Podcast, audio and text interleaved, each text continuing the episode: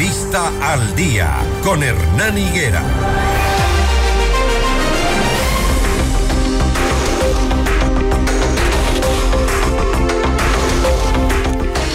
Ya está en el registro oficial la reforma tributaria aprobada por la Asamblea Nacional, esta ley económica que mm, fue acogida por, por la Asamblea de forma rápida, sirvió el acuerdo para eso. El presidente dice que se trata como principal beneficio del empleo joven. Veamos si eso es cierto, si efectivamente se da. Pero hemos invitado al asambleísta Ramiro Vela por ADN para hablar de esta ley económica aprobada. Él también es miembro de la Comisión de Fiscalización. Tenemos un par de preguntas sobre eso, pero ya vamos a hacerlo más adelante. Asambleísta, le doy la bienvenida. Buenos días. Eh, buenos días, Hernán. Qué gusto saludarles. Buenos días a los ciudadanos. Eh, estamos listos para eh, trabajar y contestar las preguntas que usted tenga para hoy. Bueno, vamos por puntos. ¿Amnistía o condonación tributaria? ¿Cómo le llamamos? bueno, hay una remisión, hay la búsqueda de generar dinero en efectivo. Hay varias empresas que por diferentes circunstancias oportunamente se atrasaron con ciertas obligaciones. Esas obligaciones han generado, generado intereses, han generado multas y han generado tal vez una disputa legal. Eh, la cantidad de juicios, las cantidades de actividades legales que ha generado eso y que se demoran por algún tiempo y algunos van por años, pues eh, lamentablemente hace que ese dinero no pueda ser recaudado.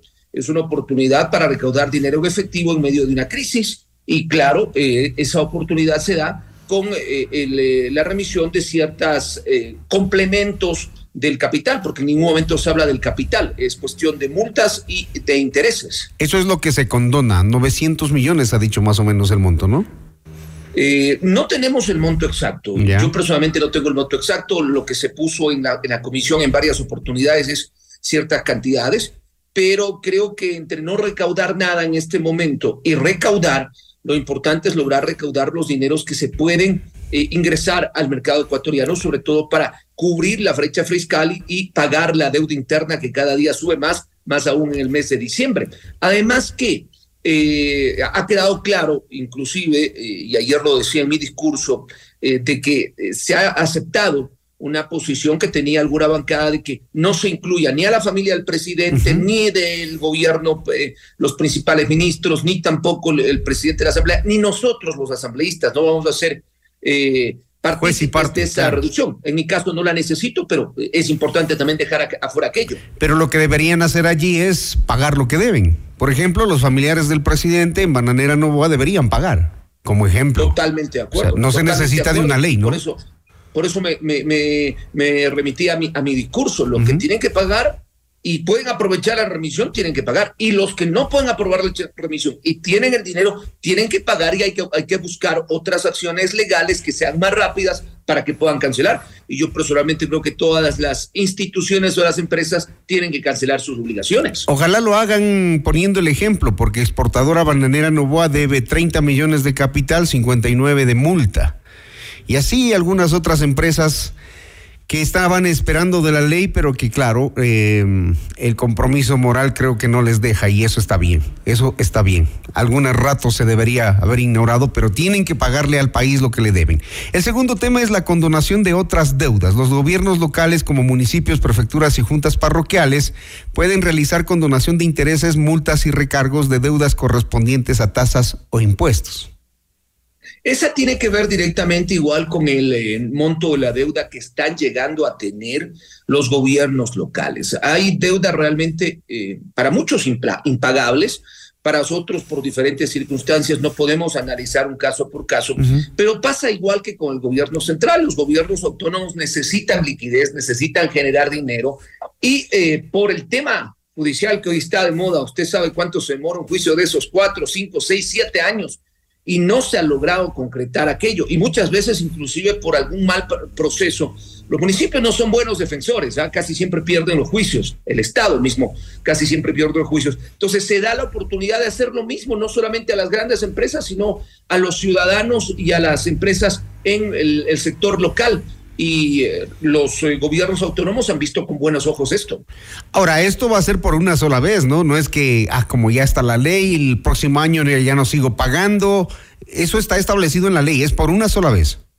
Hernán, usted eh, tiene muchos años de periodismo y usted sabe que no es el primer gobierno que ha realizado esta acción y no sé si va a ser el último, pero personalmente lo, lo decíamos cuando planeamos la ley con el presidente. Esto no puede ser costumbre de cada claro. gobierno. Esto tiene que ser un momento eh, donde se necesita, porque si no va a ser más fácil, yo no pago hoy, espero que mañana me vuelvan a dar otra ley de remisión y ahí sí me, aseguro de pagar. No, nosotros no podemos premiar a los que han incumplido, nosotros tenemos que premiar a los cumplidos y por eso también hay otras normas dentro de la ley que premia a la gente que en empresa hace las cosas bien. Entonces, será una última vez y así ha sido claro eh, nuestro pronunciamiento antes de la aprobación de la ley. Otro punto de esta ley aprobada que ya está en el registro oficial. La Agencia Nacional de Tránsito, el Servicio Público para Accidentes de Tránsito y las prefecturas también podrán aplicar una condonación similar. Esta amnistía sería para deudas bajo las administraciones de estas entidades y que se recaudan anualmente como el impuesto de la propiedad de vehículos motorizados por parte del Servicio de Rentas Internas. Es decir, esto del tema de la Agencia Nacional de Tránsito interesa a mucha gente porque ahí sí vemos que hay deudas, hay planes de pago, hay gente que no lo puede que no lo puede cumplir. ¿Desde cuándo se aplicaría y para qué casos? Bueno, se aplicaría directamente ya porque la ley fue eh, eh, enviada inmediatamente al registro oficial y hay que recordar que tiene que ver un reglamento, ¿no? El reglamento es el que tiene que estipular algunas cosas que no se pueden incluir dentro de la ley. Y usted lo acaba de decir, el tema de tránsito es otro tema terrible. hay agencias o hay locales de las agencias de tránsito y los municipios que tienen la competencia que se gastan miles de dólares en tremendos canchones con temas de vehículos que no pueden sacar porque son deudas increíbles y son temas legales que a los ciudadanos no solamente les causa un egreso además, sino que no, no, no pueden llegar a pagar. Entonces, esta oportunidad es la oportunidad no solamente de recaudar, repito, la parte económica que necesita el país, los gobiernos locales y las agencias, sino también de ir limpiando algo que se ha ido acumulando por años, algo que se ha convertido ya en un problema el tema de los carros que están ahí. Pero ¿cómo funcionaría esto? Porque la gente se pregunta, a ver, ya, yo tengo una deuda, me van a perdonar el capital, pero tengo que pagar el interés, me van a condonar todo. ¿Cómo puedo recuperar el auto? ¿Cómo es? Aclaremos eso. No, en, ninguna parte de la ley se perdonan los capitales. ¿sí? Lo que se perdonan son, o los que, los que, eh, lo que entran a una remisión, a una revisión, es eh, el tema de intereses y multas pero los capitales, eh, de lo que yo me acuerdo cuando estuve en, las dos comisiones, eh, porque fuimos también llamados, eh, no se perdona absolutamente a las capitales, se paga sobre el capital que ha sido manejado siempre, pero por el tiempo ha ido acumulando multas, ha ido acumulando intereses y eso es lo que tiene la oportunidad la gente ahora de beneficiarse de la remisión. Ocurre lo mismo con los créditos educativos, que este ha sido un gran problema también que tiene mucha gente, digamos, inquieta y que venían peleando por eso. Esta ley les da la condonación del 100% de intereses, multas y recargos, pero tienen que pagar la deuda en los créditos educativos. Ahí es una cosa importante, porque esto era algo que peleaban hace rato los padres de familia, más que los jóvenes. ¿Y cómo no vamos a apoyar esta iniciativa si son gente que salió a estudiar, sobre todo fuera del país, y otros en universidades acá en el Ecuador, y quisieron sus famosos créditos educativos, pero que lamentablemente la intención es que terminen de estudiar vayan a trabajar y paguen, ¿no? Pero muchos no han conseguido trabajo, otros han trabajado poco tiempo y la deuda se les ha ido acumulando. La misma intención que en todos los procesos. Gente que estudió, que invirtió en su, en su capacitación, tendrá que pagar el, eh, el, capital, los intereses que son muy altos, alguna sanción adicional tendrá que ser revisada e inclusive hay una posibilidad de un tiempo, hay años, ahí sí ya se establecen ah, eh, tiempos en cuánto tiempo pueden pagar. Eh, sé que inclusive tienen que pagar un 50% si es que no cumplieran otro tipo de pago. Es decir, hay opciones que les permite a esta gente salir de esta deuda. Muchos eh, padres de familia nos decían, hasta estamos en la central de riesgos. Pues con esta posibilidad pueden salir también de ese incómodo momento. Bueno, y así hay otros, otros temas que les invitamos a los ciudadanos. Eh, informarse, pero hablemos de los incentivos para crear empleos, lo que trae esta ley y, qué es lo que el presidente y ustedes como asambleístas han resaltado. Incentivos para quienes, eh, para quienes creen empleos, sobre todo para los más jóvenes. Eh, creo que la ley por eso eh, al final dice fortalecimiento y generación de empleo. Busca que los jóvenes hasta 29 años, así, así lo dice, puedan tener una posibilidad de emplearse más fácilmente. Y a quienes lo contraten hay un incentivo tributario, hay varios incentivos dependiendo del número de contratados.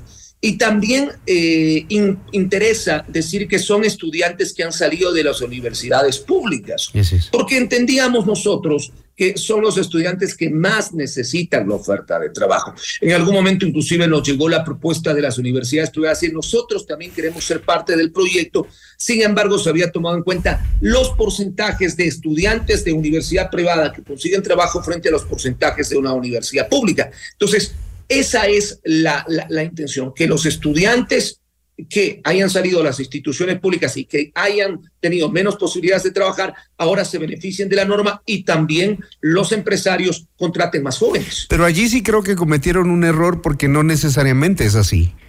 También, en, las, también en las universidades privadas hay gente que ha llegado a ellas por la ansiedad y la angustia de no quedarse en la calle, porque en las universidades públicas no hay cupos. Entonces, ese punto es discutible.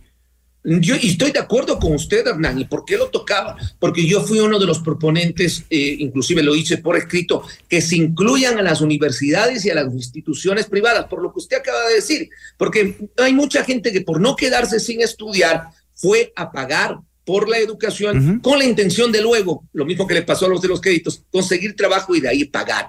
Sin embargo, la y viven endeudados con el sistema financiero nacional. Entonces allí me parece que hicieron una disgregación que no era adecuada. Bueno, en fin, ya está.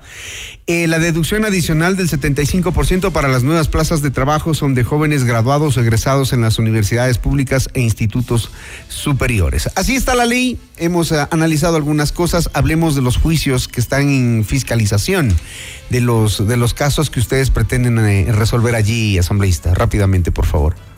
Habíamos conversado con usted en algún momento. Yo he sido un ponente desde que llegué a la asamblea cuando se trató de ingresar el primer caso político de esta nueva etapa, decirles que había algo pendiente. Y lo pendiente eran los juicios que se habían quedado de la administración anterior, de la asamblea anterior. Y también creía que esto debería haber sido eh, resuelto por el CAL eh, mediante un tema jurídico, mediante un, un documento, un memorándum jurídico, se los dijo qué hacer eh, dentro de la ley. La comisión lo hizo fue es, analizando caso por caso, luego terminó en el Pleno, el Pleno decidió inclusive poner nuevos ponentes para dos casos que van a continuar y ayer la Comisión de Fiscalización, que trabajamos desde la una de la tarde hasta las nueve de la noche casi, pues eh, en varios temas decidió ya eh, convocar al primer llamado juicio político que es el exministro Esteban Bernal, juicio político, repito, que forma parte de los pendientes de la administración anterior. Muy bien, gracias eh, por eh, el detalle de la información, por ayudarnos a entender qué mismo trajo esta ley que ya está en el registro oficial y queremos y que estamos esperando los resultados al final. Si es verdad que va a dar empleo a los más jóvenes, ese es el objetivo. Siete de la mañana, amables oyentes, gracias asambleísta Vela. Gracias a usted, un buen día.